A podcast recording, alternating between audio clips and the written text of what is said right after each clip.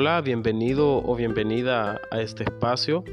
Que la bendición de Dios esté sobre ti, de verdad es mi deseo que te encuentres muy bien en este día. ¿Por qué Dios no borra las heridas de nuestro pasado? Todos guardamos recuerdos en nuestra memoria. Hay recuerdos muy buenos, los recuerdos de nuestra infancia, alguna comida especial, alguna celebración que tuvimos, el amor de nuestros padres, eh, que se encuentran ahí y que de un momento a otro esos recuerdos buenos vienen a nuestra mente y nos regalan un momento de felicidad, ¿verdad? Basado en nuestro pasado. Muchos de los recuerdos que tenemos almacenados están ahí porque están muy relacionados con emociones y con sentimientos. Pero lamentablemente los recuerdos que son más difíciles de olvidar son aquellos que están relacionados con emociones o sentimientos malos, ya sea con temor, con ira o con tristeza. Y están ahí y en ocasiones vuelven una y otra vez a nuestra vida. Y como lo que somos ahora es resultado de lo que fuimos en el pasado, es importante que nosotros aprendamos a vivir con esos recuerdos. Hay personas que quisieran olvidarlos, quizás han sufrido maltrato, sufrieron violencia cuando eran pequeños o falta de amor y aún hoy grandes siguen sintiéndose afectados por todas estas circunstancias y lamentablemente esto no les permite avanzar y sigue afectando su presente, sigue afectando lo que ahora son y por lo tanto puede afectar su futuro. Y quisiéramos decir en muchas ocasiones, sabes, ya es tiempo de que lo olvides, ya es tiempo de que lo superes, pero tú y yo sabemos de que no es tan fácil y que en muchas ocasiones no sucede. Conozco casos de adultos que todavía siguen sufriendo por el divorcio de sus padres, personas que crecieron sin amor y que eso los vuelve incapaces de poder amar a sus hijos porque sus padres no les dieron amor. En fin, creo que tú también puedes conocer uno que otro caso de estos. Lo central de todo esto es que sin importar cómo haya sido tu pasado, tú puedas seguir caminando, viendo hacia el frente y convertirte en la persona que tú quieres ser, pero sobre todo la persona que Dios quiere que tú seas. Una de las cosas que Jesús promete, una de las cosas que Dios ofrece a través del Evangelio es la transformación de la vida, un cambio radical, lo que la Biblia conoce como nacer de nuevo. Pero en este nacer de nuevo, Dios no trabaja como nosotros en ocasiones quisiéramos que trabajara en cuanto a nuestro pasado doloroso. Dios no trabaja como los hombres de negro, como esta última película de Spider-Man, donde nos borra la mente de todo aquello que nos hizo sufrir. Entonces ahí es donde viene la pregunta de por qué Dios no borra nuestras cicatrices? ¿Por qué Dios permite que esos momentos malos sigan pasando? Debes de tener claro que Dios cambiará tu presente y cambiará tu futuro si tú te acercas a Él y le buscas. Pero el pasado permanecerá intacto. Tú decidirás qué hacer entonces con esas cicatrices y esos recuerdos del pasado que posiblemente han sido dolorosos. Gálatas 6:17 dice lo siguiente, de aquí en adelante nadie me cause molestias porque traigo en mi cuerpo las marcas del Señor Jesús. Este es el apóstol Pablo hablando sobre lo difícil que había sido su ministerio para seguir a Cristo. Pablo fue un hombre que fue azotado, que fue apedreado, que fue encarcelado en muchísimas ocasiones. Me imagino el cuerpo de Pablo lleno de cicatrices, llenos de dolores, llenos quizás ya de mucha molestia. Y él a estas marcas las denominaba las marcas del Señor Jesucristo.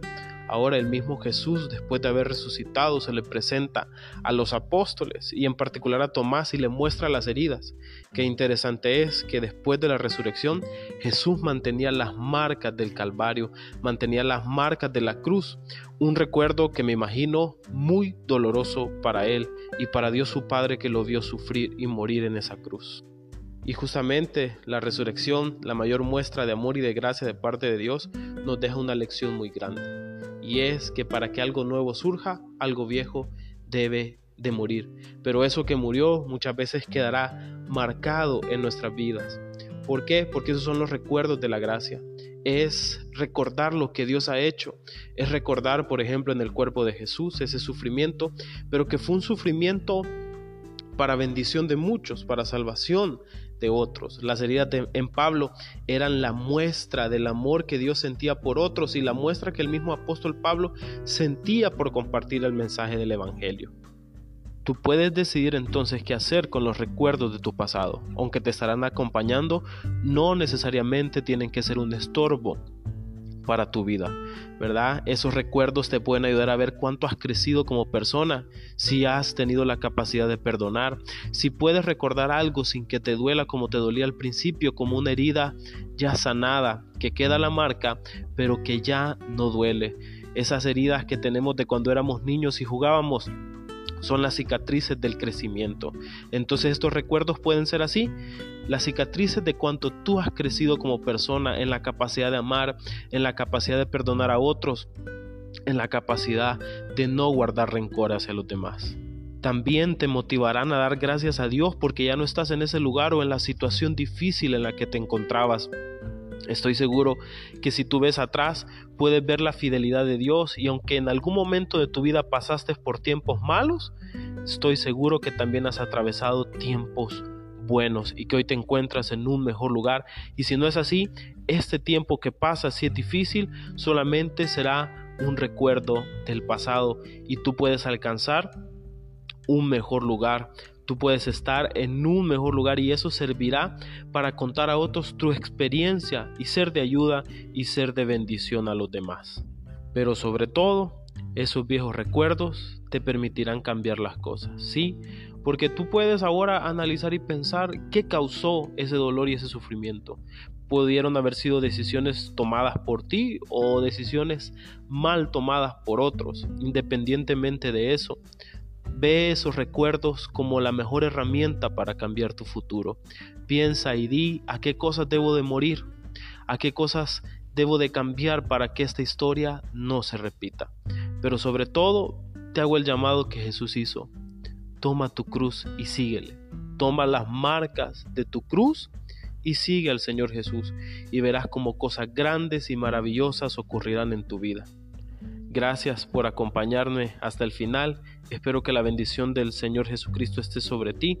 Me gustaría que termináramos este segmento con una oración. Señor Jesús, pongo en tus manos, Señor, todos esos tiempos difíciles que atravesé en mi vida.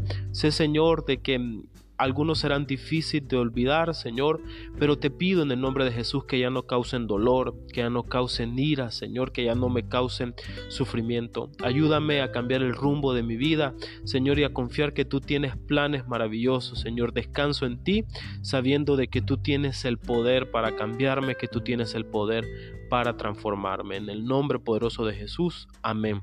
Soy el pastor Roel Guillén y fue un gusto para mí poder compartir esta palabra contigo.